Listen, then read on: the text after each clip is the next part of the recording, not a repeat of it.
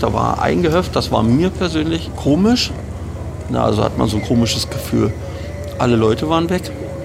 Ähm, es war auf einmal windstill gewesen.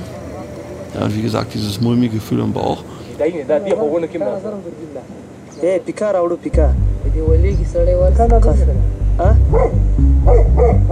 Killed in Action. Deutschland im Krieg. Radio- und Podcast-Serie von Christoph Heinzle und Kai Küstner. Folge 4. Hinterhalt. Und dann gingen auch schon die ersten Schüsse los. Ne?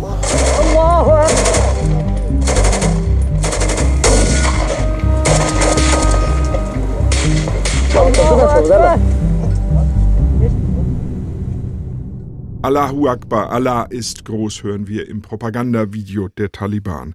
Gedreht am Tag und im Karfreitagsgefecht am 2. April 2010. Drei deutsche Soldaten sind in diesem Gefecht gefallen, acht wurden verwundet. Für alle hieß das Stress, Todesgefahr, stundenlange Kämpfe, Tausende von Schüssen. Die Bundeswehrsoldaten machten eine neue Erfahrung.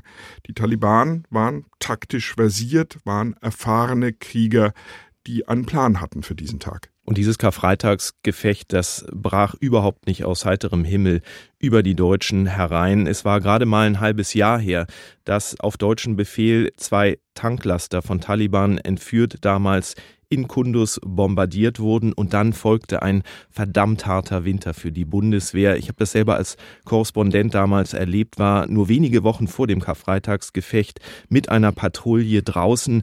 Da herrschte Totenstille auf dieser Fahrt nach draußen. Alle waren angespannt, waren hochkonzentriert, weil man nie wusste, welche Gefahren da draußen lauern. Es drohten Sprengfallen. Man konnte jederzeit angegriffen werden von den Extremisten.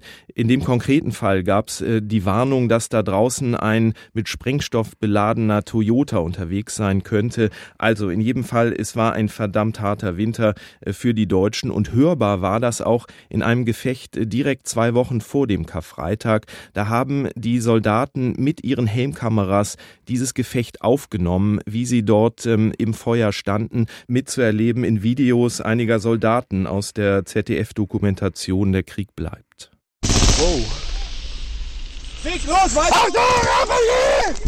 RPG ja. Achtung, runter! RPG. Ja, und los!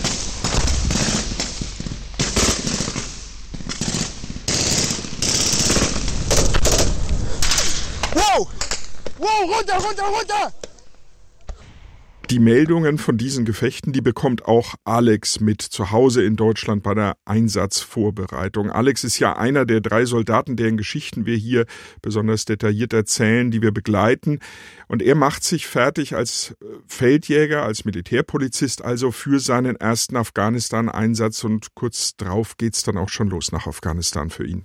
Nachmittags startet man aus Deutschland von Hannover geflogen im Schneesturm und man flog in eine komplett andere Welt. Ja, wir sind dann angekommen äh, nächsten Tag äh, in Kundus. Wir haben unsere Waffen dann bekommen oder unsere äh, Nachtsichtgeräte und den ganzen Kram oder die schusssicheren Westen. Da haben wir dann auch die Leute gesehen, die ihre Sachen abgegeben haben. Und die sahen natürlich aus wie, puh, die hatten alle so eine langen Bärte.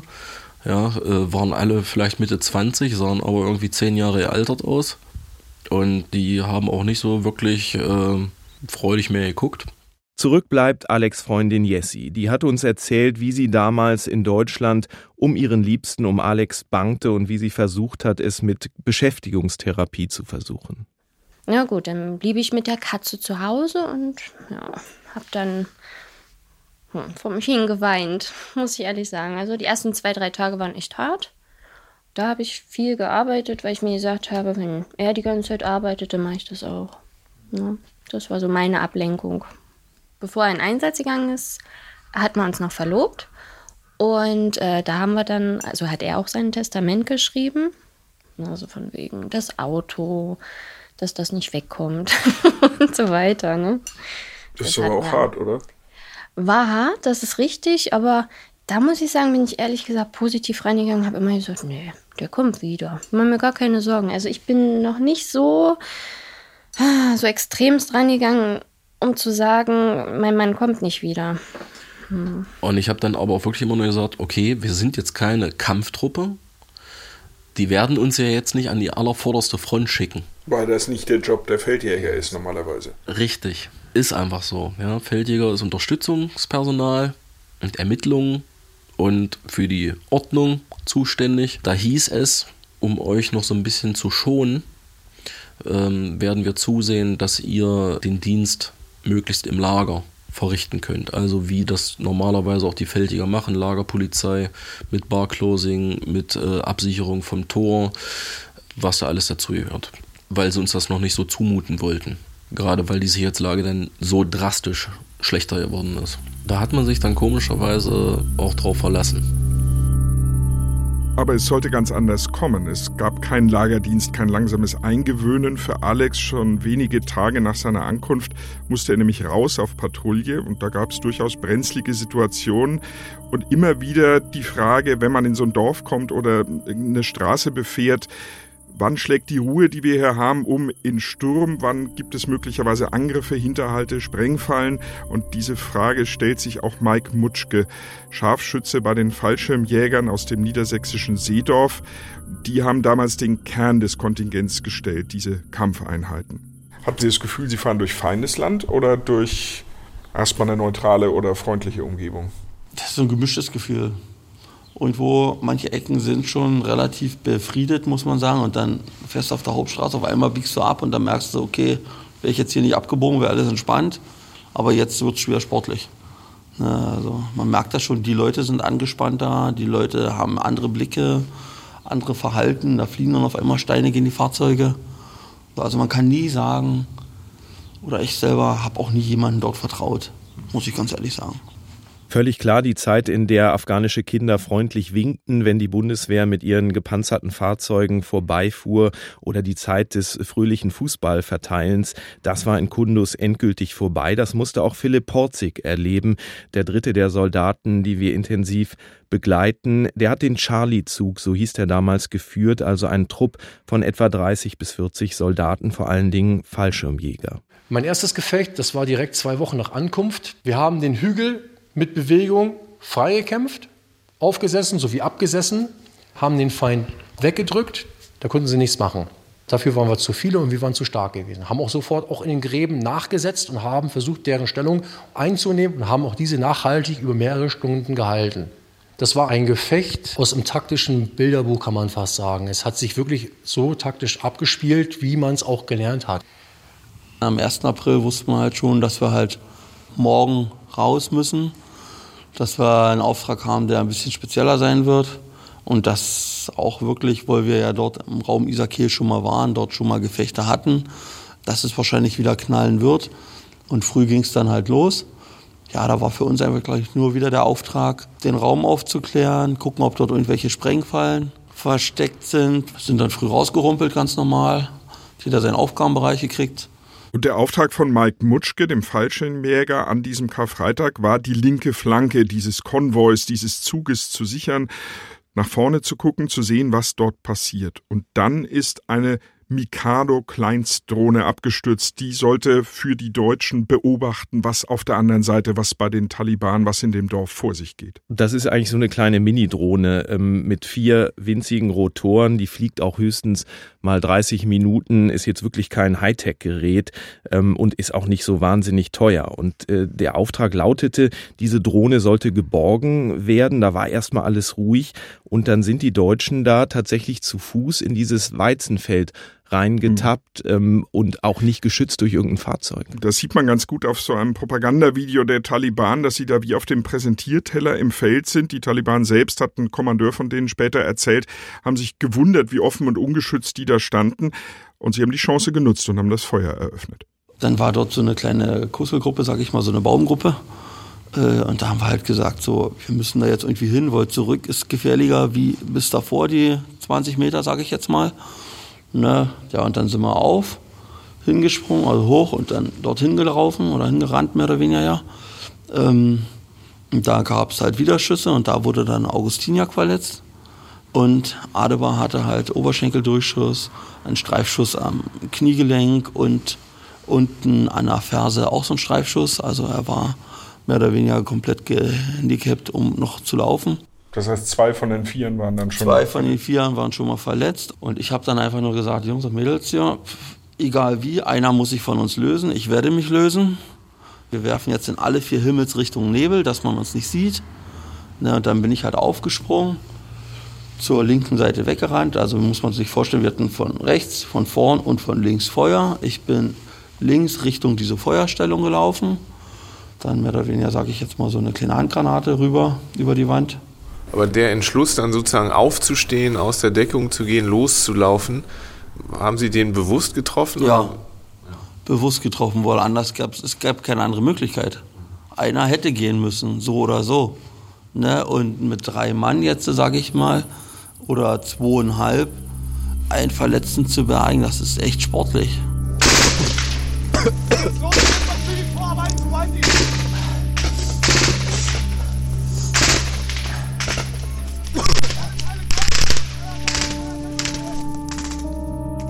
sie da übers Feld gerannt sind, als sie gesehen haben, dass Kameraden verwundet wurden, hatten sie dann den Gedanken, jetzt ist es vorbei, wir kommen hier auch nicht mehr raus.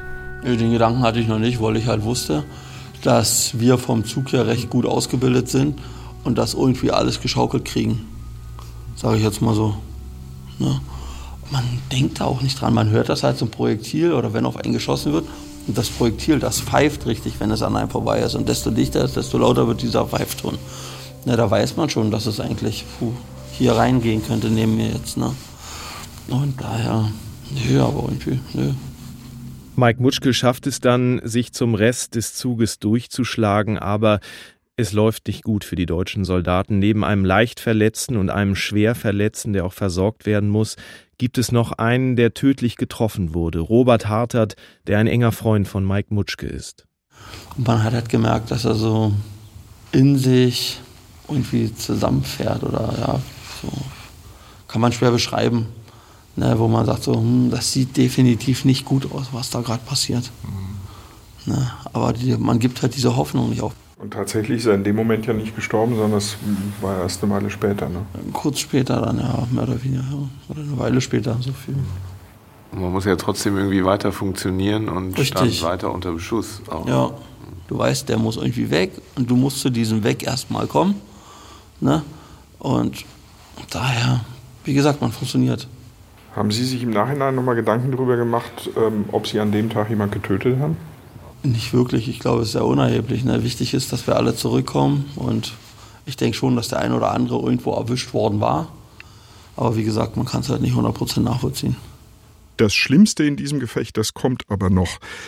Ein Dingo, also eines dieser gepanzerten und bewaffneten Fahrzeuge, mit dem die Soldaten da unterwegs waren, wendet mitten im Dorf eigentlich um wegzufahren. Die wollten aus der Gefahrenzone raus, aber das Gegenteil passierte. Ja, weil dann die Taliban, die eine Sprengfalle dort in der Straße vergraben hatten, in dem Moment die Fernauslösung betätigen, also nicht vorher im Gefecht, sondern wirklich erst nach einiger Zeit.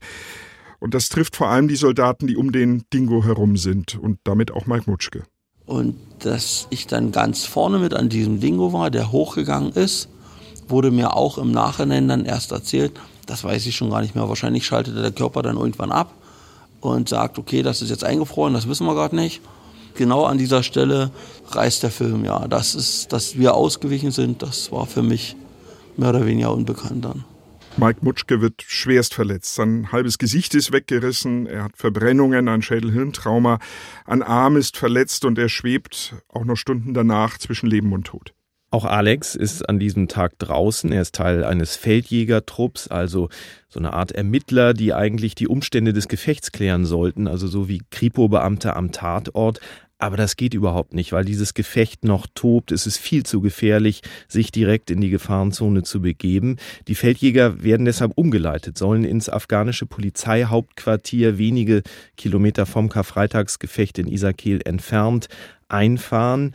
Doch dort kommt es zum Stau. Bundeswehrfahrzeuge können nicht hinter die hohen schützenden Mauern des Polizeihauptquartiers bleiben im Fahrzeugkonvoi auf der gefährlichen Hauptstraße stehen.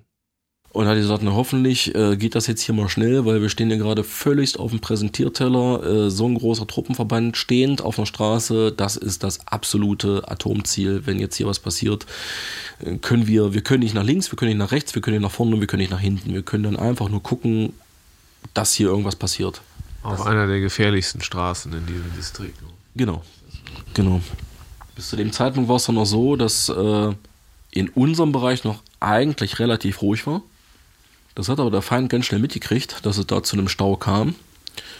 Und er entschloss sich dann auch, das Feuer direkt auf uns zu eröffnen. Und das ist die Szene, die sich in Alex Gehirn einbrennen wird. In der Ferne sieht er einen roten Blitz aus der Mündung eines Raketenwerfers. Und das Ding flog immer weiter an und dann habe ich gedacht, so, wenn es passiert, dann hoffentlich schnell. Die Taliban hatten eine russische Panzerfaust abgefeuert und zwar direkt in seine Richtung. Und so das letzte Ding, bevor es so knapp vor uns war, war so, habe ich meiner Freundin eigentlich heute schon gesagt, dass ich sie liebe. Und was wird aus meiner Familie? Geht sie daran kaputt oder nicht? Und das ist alles in diesen paar Millisekunden hat das stattgefunden. Und da kann ich mich heute noch dran erinnern, das hat sich so eingebrannt in das Hirn. Die Panzerabwehrrakete war jetzt schon kurz vor uns und ich habe jetzt fest mit dem Einschlag gerechnet. Und in dem Moment bin ich in eine Starre verfallen, weil ich konnte ja eh nichts machen. Und ich kann mich bis heute nicht an den Einschlag erinnern.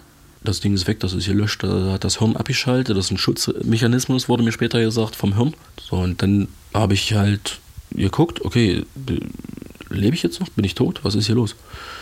Dann habe ich gemerkt, nee, das Ding ist vorbeigeflogen. Aber ganz knapp. Und dann kam ich, so, kam ich wieder so zu mir das war auch bloß ein paar Sekunden.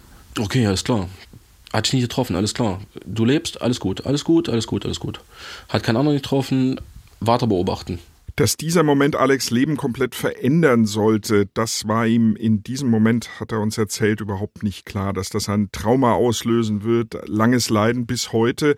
Es gab da keinen Klick, kein Aha-Erlebnis und kein großes Ausrufezeichen in dem Moment. Er hatte auch gar keine Zeit, groß drüber nachzudenken, denn er befand sich ja mitten im Einsatz. Er war an diesem Karfreitag zur Sicherung des Polizeihauptquartiers abgestellt, das jederzeit drohte, überrannt zu werden von Dutzenden äh, Taliban-Kriegern. Alex hat dort Posten bezogen auf der Mauer des Polizeihauptquartiers und sollte das Umfeld beobachten. Und dann fragte ich ihn auch noch so, Jo Leute, wie sieht denn das aus? Ähm, wann wird denn hier geschossen? Da weiß noch ganz genau. Hat er zu mir gesagt, wenn Sie Leute sehen, die bewaffnet sind und da irgendwas machen in ihrem Bereich, auf sie zukommen oder irgendwas, dann erschießen sie die. Und da war nichts mit Warnschuss oder sonst irgendwas. Und dann wartet man. Man stand ganz ruhig an der Mauer, man hat geguckt. Da kamen auch Leute dran vorbei. Ne, die hat man dann auch schon ins Visier genommen mit dem Zielfernrohr vom Gewehr. Hat dann geguckt, was hat er in der Hand. Hm, er hat was in der Hand, was kann das sein? Ja, eine Hacke oder was ist das? Kann auch ein Gewehr sein, weiß man noch nicht. Auf 200, 300 Meter Entfernung, das ist ein bisschen schwierig zu sehen. Und dann habe ich aber gesehen, das ist eine Hacke, okay, ist klar. Und da entwickelten sich dann auch bei mir persönlich, und ich denke, das ist recht normal, Hassgefühle auf den Gegner. Wirklich Hass. Man wollte irgendwie sich dafür rechnen, in was für eine Scheiße man da jetzt reingekommen ist. Man wollte eine Wiedergutmachung quasi machen, was total normal und menschlich ist ähm, für die gefallenen Kameraden, für die verwundeten Kameraden. Ich hätte auf dem mit der Hacke schießen können. Ich hätte sagen können, ja, so aus wie ein Gewehr. Ich, ich hätte ja schießen können. Aber in dem Moment ging in meinem Sicherungsbereich von demjenigen kein EV aus, also habe ich äh, das nicht gemacht. Von all dem hat Alex heutige Frau Jessie erst viel später erfahren. Und man muss sich vor Augen führen, die Angehörigen, die sitzen ja zu Hause mit ganz wenigen Informationen. Sie bekommen auch in Mails, in Telefonaten mit den Soldaten wenig mit. Die erzählen da ja auch nicht jedes Detail und jeden Vorfall. Aber jetzt zum ersten Mal brach sich bei Jessie so richtig die Angst Bahn, denn was sie durchaus mitbekam, war, dass da an diesem Karfreitag in Afghanistan was wirklich fürchterliches, was Außergewöhnliches passiert war. Da waren wir bei seinem Onkel zum Kaffee trinken. Und da lief im Hintergrund das Radio. Und da weiß ich noch, jedes Mal in den Nachrichten haben sie es verquatscht.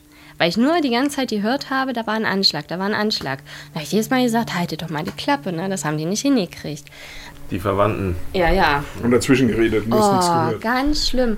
Und dann, also in dem Punkt war ich dann so unruhig, dass ich dann auch gesagt habe, lass uns jetzt mal bitte nach Hause fahren. Also ich war mit den Eltern da und da haben wir das dann im Fernsehen wiederum mitgekriegt und ja, da war eigentlich nur noch Panik zu Hause. Trauer, weil man nicht wusste, was ist jetzt passiert. Also wir waren auf der einen Seite beruhigt, weil es kam noch keiner vorgefahren, der ja sonst diese schlimmen Nachrichten rüberbringt. Jemand von der Bundeswehr, der Mhm, genau. zu Hause diese, die diese Todesnachricht Seel, überbringt. Seelsorger sind das, ne?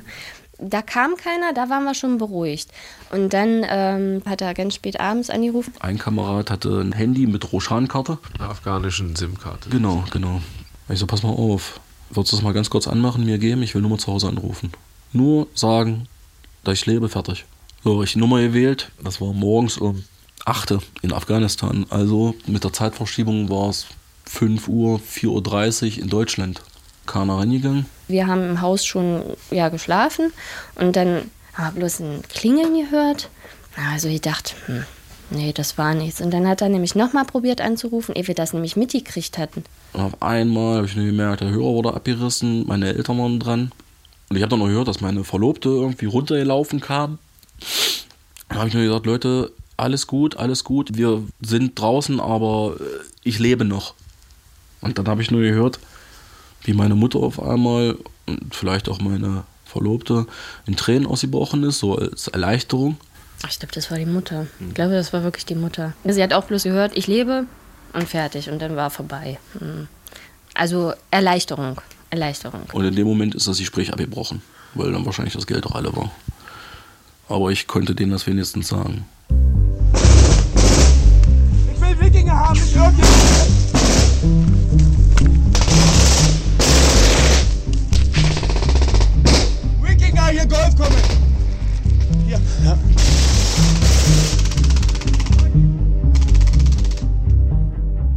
Zugführer Philipp Porzig, der war an diesem Tag, an diesem Karfreitag mit seinen Fallschirmjägern vom Charlie-Zug mit seinem kleinen Trupp nicht von Anfang an dabei im Gefecht.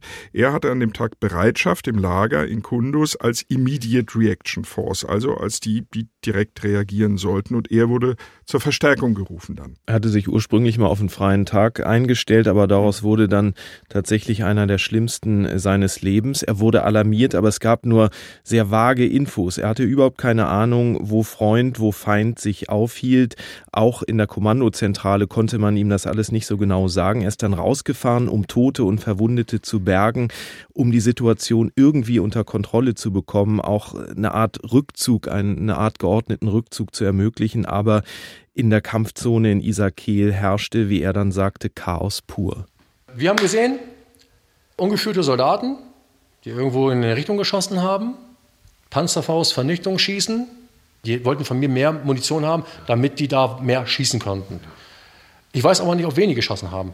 Wir haben in der Hinsicht keinen visuellen Feind aufgeklärt. Also es gab Gefechte, aber sie wussten nicht, wo die Kugeln herkamen. Oder Genau. Und Porzig hatte auch überhaupt erstmal Schwierigkeiten, den Führer des Golfzuges, das war also der Zug, der als erstes unter Feuer kam, der seit Stunden im Gefecht stand, den überhaupt zu finden. Er hat zwar per Funk Koordinaten bekommen und Porzig ist dann da auch hingefahren, aber hat dann festgestellt, da ist keiner. Daraufhin habe ich nachgefragt. Da stehst du ja direkt vor mir. Ja, da musst du dich weiter links halten.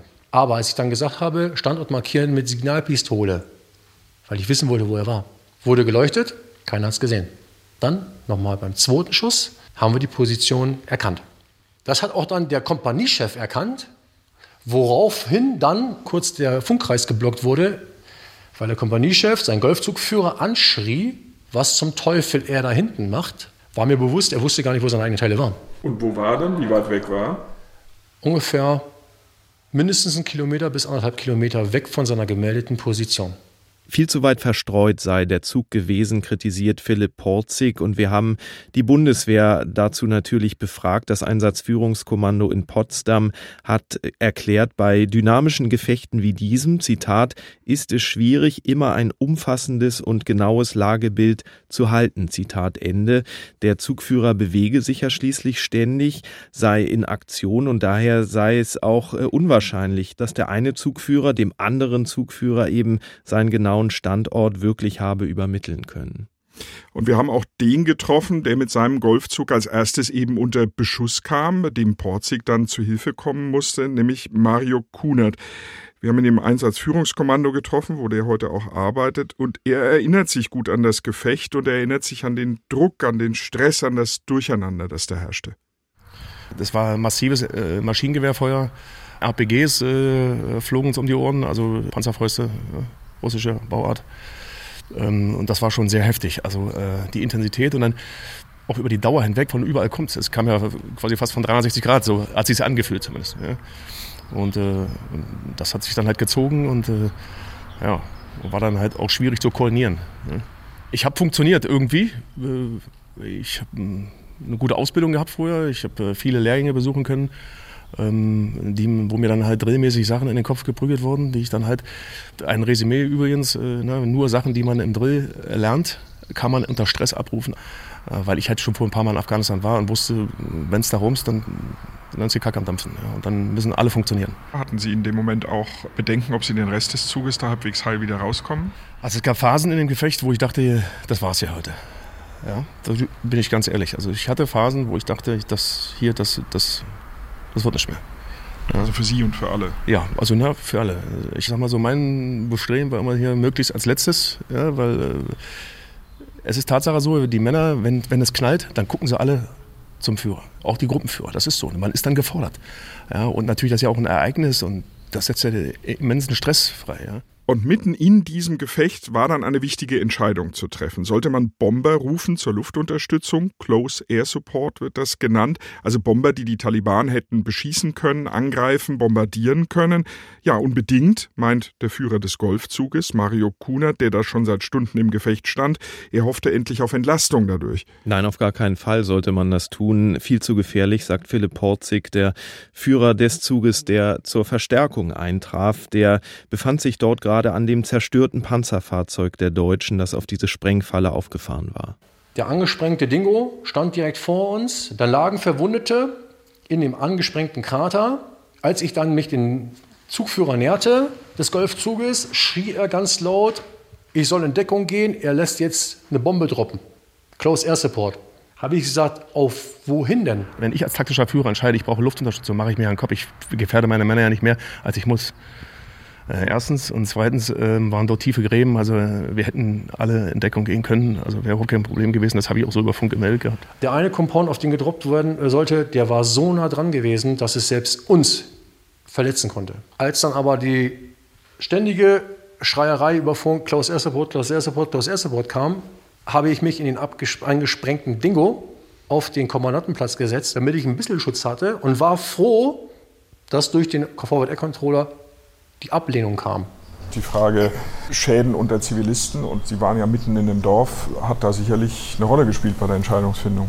Mit Sicherheit, ja, mit Sicherheit auch. Ja. Aber wenn es danach geht, ähm, klar hätten da auch, waren tatsächlich irgendwo Zivilisten. Ähm, aber ich sag mal, wir haben, also ich sehe das aus rein äh, soldatischer Sicht, äh, wer zu diesem Zeitpunkt immer noch dort vor Ort ist, gehört dazu.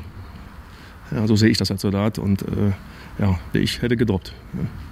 Das ist natürlich jetzt eine Situation, die Erinnerungen wachruft an jene Nacht vor einem halben Jahr, in der ein deutscher Oberst zwei Bomben auf von Taliban entführte Tanklaster abwerfen ließ. Und diese Erinnerung, die hatte sich eingebrannt in das Gedächtnis nicht nur der Soldaten, auch der deutschen Öffentlichkeit. Das war eine hochbrisante Frage. Soll man Bomben abwerfen, wenn man sich in Gefahr befindet? Soll man damit Zivilisten gefährden oder soll man es nicht tun? Und in diesem Fall war es ja sogar so, dass sich die eigene Truppe, also eigene deutsche Soldaten, unmittelbar in der Nähe mhm. befanden. Am Ende entschied der Verantwortliche, das war der sogenannte Fliegerleitoffizier, sich dagegen, also diese Bombe eben nicht abzuwerfen. Aber dieser Punkt äh, war nicht der einzige, den Philipp Porzig kritisiert. Einen ganz schwerwiegenden Vorwurf hat er noch erhoben, nämlich der Golfzug habe einen Soldaten schlicht vergessen beim Abzug Richtung Bundeswehrlager Kundus und aufgefallen ist das Porzig als ein Kampfmittelbeseitiger, EODler in der Bundeswehrsprache, ein Gebäude im Dorf unter die Lupe nehmen sollte. Als ich die EODler gebeten habe, dort die Tür zu überprüfen, ob eventuell versteckte Ladungen hinter der Tür sind, schaute mich der äh, eine EODler an und der EODler meldete mir danach, dahinter der Tür liegt noch einer in einer deutschen Uniform. Gänsehaut, es war Augustiniak, Martin Augustiniak war es gewesen und mein Rettungsassistent sagte mir, anhand seiner Pigmentierung im Gesicht ist der Tod eingetroffen. Wir haben dann versucht, mit zwei Mann diese Person zu bergen und haben kommuniziert nach außen hin, dass wir noch eine Person gefunden haben. Das wurde abgewehrt oder abgelehnt oder wurde dementsprechend halt eben, ja, kann nicht sein, wir sind vollzählig. Ich habe die Person trotzdem durch den beweglichen Arzttrupp dann abtransportieren lassen. Wir haben das Einsatzführungskommando auch danach nochmal gefragt und sie sagten, es ist nicht auszuschließen, dass irgendwer damals in diesem Golfzug gemeldet hat, jawohl, wir sind vollzählig, wir ziehen ab, wir rücken ab. Aber am Ende sei dieser Golfzug tatsächlich erst abgezogen, als man Martin Augustiniak, den toten Martin Augustiniak, gefunden hat. Der war durch die Wucht dieser Explosion unter dem Dingo tatsächlich über die Mauer eines Gehöfts geschleudert worden. Und die Frage war deshalb so brisant, weil wenn die Taliban diesen Toten gefunden hätten, den toten Martin Augustiniak, dann hätten die ihn möglicherweise als Trophäe hinterher in einem Propagandavideo vorzeigen können. Philipp Horzig hat gesagt, es seien viele Fehler passiert in diesem Karfreitagsgefecht und er hat auch eine Theorie, warum das so ist. Weil viele Kräfte der Deutschen oder auch gerade besagte Teile sowas von kriegsgeil sind. Wir wollen uns natürlich hier unsere Sporen im Kampf verdienen und wollen einfach nur ihre Gefechtserfahrungen sammeln. Und natürlich, ob das jetzt mit Sinn und Verstand zu tun hat oder für die Lage zugutekommt, da stellt sich keiner die Frage. Damit wirft Philipp Porzig natürlich wirklich brisante Fragen auf. Wollten die Soldaten des Golfzuges sich möglicherweise rächen, weil sie vorher mit der Suche nach Sprengfallen nicht erfolgreich waren, weil Isakil zu einer Hochburg der Taliban sich entwickelt hatte, mhm. weil die die Deutschen immer wieder in Gefechte verwickelten, sie provoziert hatten? Das haben wir auch Mike Mutschke gefragt, der ja in diesem Golfzug als Soldat war, als einfacher Soldat allerdings, der ja nicht über Taktik oder Auftrag entscheiden musste. War da irgendwie noch eine, eine Rechnung offen oder? Nein, war nicht. Also, dass man jetzt sagt, hier bewusst, ja, wir müssen hin, wir müssen heute alles anknallen, sage ich jetzt mal so auf Spaß. Ne, das war nicht. Und ich glaube auch nicht, dass es irgendwo eine Absicht von irgendwen war, dass das irgendwie sich so entwickelt. War es richtig, die Drohne da zu bergen? Ja, nein, vielleicht. Ich sag mal, unbedingt richtig ist es vielleicht nicht. Aber man wird ja mittlerweile in der Truppe so erzogen, wenn man was verliert, das muss ja immer alles wieder da sein. Vielleicht hätte man es mit 500 Euro oder Dollar selbst im Lager auf dem Lokalmarkt kaufen können, wenn man mal nachgefragt hätte. Frank Leidenberger war damals für die Bundeswehr und für die Afghanistan-Schutztruppe ISAF in Nordafghanistan verantwortlich als Regionalkommandeur und hat dieses Karfreitagsgefecht aus weiter Ferne verfolgt. Von Masai Sharif aus konnte auch gar nicht eingreifen von dort in die Kampfhandlungen. Und wir haben auch an ihn die Kernfrage gestellt, musste man eigentlich für diese kleine Mini-Mikado-Drohnen Leben der Soldaten aufs Spiel setzen? Naja, das kann man hinterher immer in Frage stellen. Wenn an dem Tag kein Hinterhalt vorbereitet gewesen wäre, dann wäre der da reinspaziert, hätte die Drohne aufgenommen, wäre fröhlich pfeifend zurück. Der Bauer wäre vielleicht auf dem Feld gewesen, hätte nochmal gewunken mit seiner Kalaschnikow und hätte die wieder abziehen lassen, weil sie auf den nächsten Tag gewartet hätten. Sie wussten, dass sie Risiken da eingehen müssen. Aber sie haben sich das halt auch zugetraut. Die Lage hat es einfach so hergegeben und wir hatten ja einen klaren militärischen Auftrag. Ja, ist ja nicht so, dass wir hier bei Windschirmer waren, sondern äh, wir waren dort äh, eine falsche Meerkompanie. Die falsche Meerkompanie hatte den Auftrag und den haben wir umgesetzt.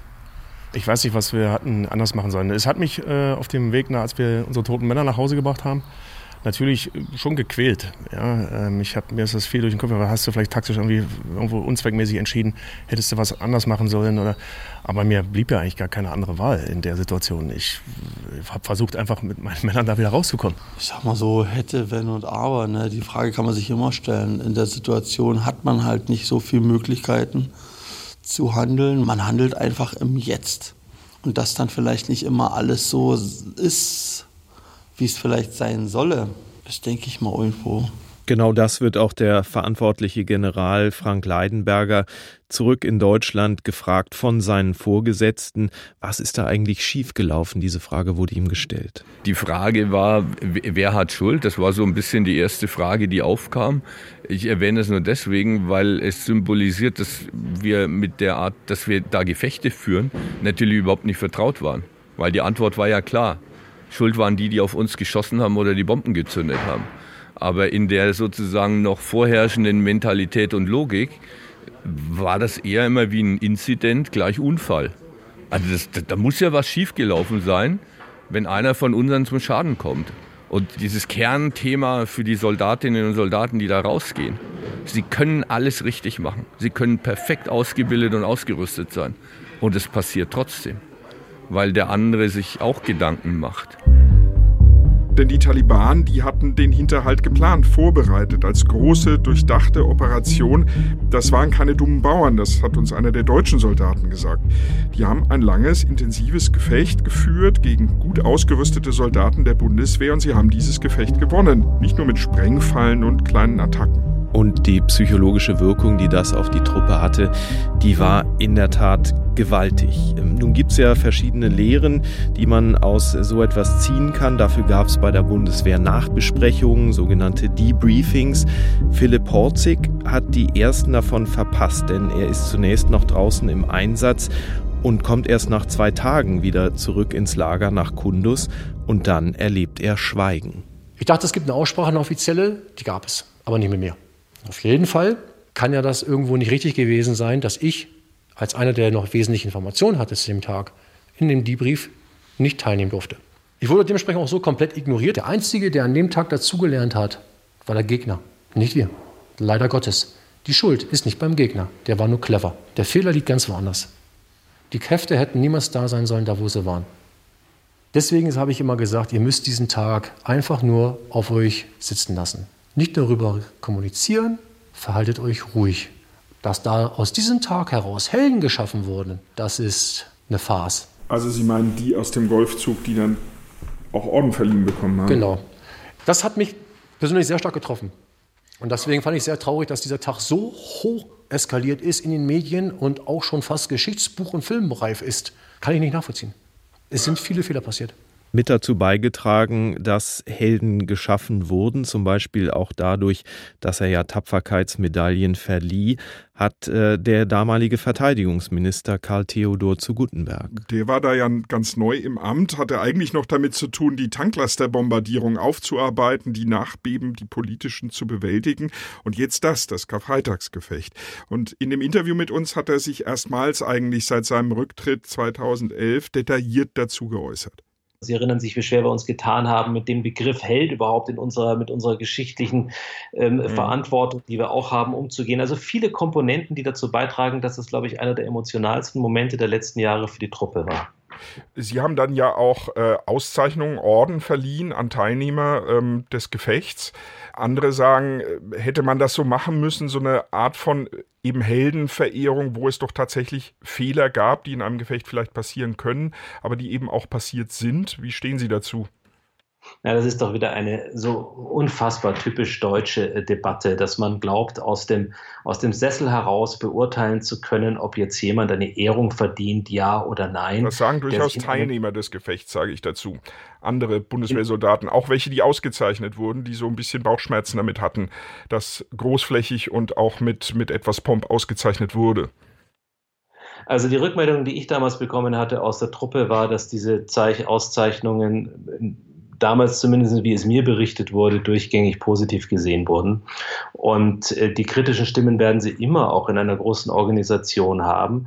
Die unmittelbar dabei waren, wie zum Beispiel Alex und die damals ja noch in Afghanistan blieben, die hatten eigentlich gar keine Zeit, sich über die Frage hält oder nicht hält, äh, erstmal Gedanken zu machen und auch deren Angehörige, also wie zum Beispiel Alex Frau Jessie, die hatten ganz andere Dinge im Kopf. Also das war dann wirklich viel, viel schwerer, weil da habe ich dann einfach auch zu viel gelesen. Das muss ich ehrlich sagen. Hätte ich nicht machen sollen, weil was interessieren mich dann so diese Berichte? habe ich einfach gelesen und da habe ich mir dann natürlich noch mehr Sorgen gemacht. Ich dann so, Gott, hoffentlich erzählt er mir auch alles, hoffentlich geht es ihm wirklich gut. Wie verpackt er das alles, ne? Ja, aber danach war eigentlich nur noch ähm, ja, der restliche Einsatz nur noch mit Panik, muss man dazu sagen. Also bei allem, was kam, war nur noch Panik dabei. Am Ende ist Jessie dann erleichtert, dass ihr Mann Alex, der Feldjäger, unverletzt aus diesem Einsatz zurückkehrt. Erst viel später wird die ja zunächst noch unsichtbare Verletzung an der Seele, die schwere posttraumatische Belastungsstörung deutlich. Mhm. Und bei der Bewältigung, bei der Bearbeitung dieser Verwundungen körperlich wie seelisch, das sind Kameraden und vor allem die Familien, das haben wir gemerkt im Laufe der Gespräche und Recherchen, eigentlich die, die die zentrale Rolle spielen. Das System Bundeswehr, das hatte wirklich noch lange, lange zu kämpfen angesichts Zehntausender Soldaten, die psychisch erkrankt sind und Hunderter, die körperliche Verwundungen davongetragen haben. Das war ja in dieser Dimension eine völlig neue Erfahrung für die Bundeswehr. War also Afghanistan für Deutschland vergleichbar mit dem Vietnam-Trauma der USA? Und die Frage ist, wie geht die Bundeswehr nun mit den Themen Trauma und Verwundung um? Und vor allen Dingen, wie verarbeiten unsere drei Soldaten ihre Afghanistan-Erfahrungen, mit denen sie heimkehren?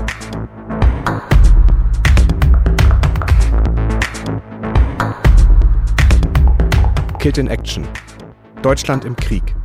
Radio- und Podcast-Serie von Christoph Heinzle und Kai Küstner. Technische Realisation Tobias Falke, Jan Merget und Philipp Neumann. Regie Nikolai von Koslowski. Redaktion Ulrike Thoma und Thilo Guschas. Eine Produktion des Norddeutschen Rundfunks 2019.